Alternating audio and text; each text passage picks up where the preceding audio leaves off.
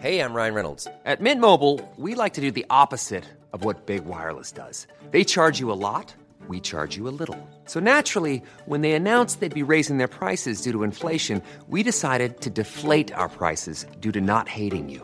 That's right. We're cutting the price of Mint Unlimited from $30 a month to just $15 a month. Give it a try at mintmobile.com slash switch. $45 upfront for three months plus taxes and fees. Promo rate for new customers for limited time. Unlimited more than 40 gigabytes per month. Slows. Full terms at mintmobile.com. Heraldo Podcast, un lugar para tus oídos. Noticias del Heraldo de México. Desde la mañanera en el Palacio Nacional, el presidente Andrés Manuel López Obrador acusó a los ministros de la Suprema Corte de querer actuar como legisladores al pretender anular la prisión preventiva oficiosa de la Constitución y exclamó que eso sería una barbaridad.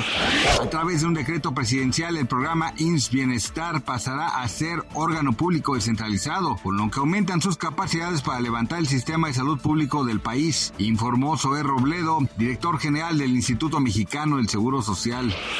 Jonathan Heath, subgobernador del Banco de México, consideró que en México aún es muy prematuro pensar en el fin del ciclo alcista de las tasas de interés referencial, porque la Reserva Federal seguirá subiendo por un rato hasta empezar a observar resultados, y nosotros tendremos que hacer prácticamente lo mismo, expresó el funcionario a través de su cuenta de Twitter.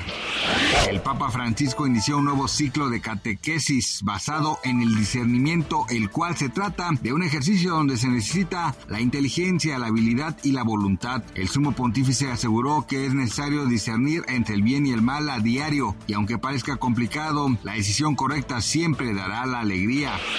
Gracias por escucharnos, les informó José Alberto García. Noticias del Heraldo de México.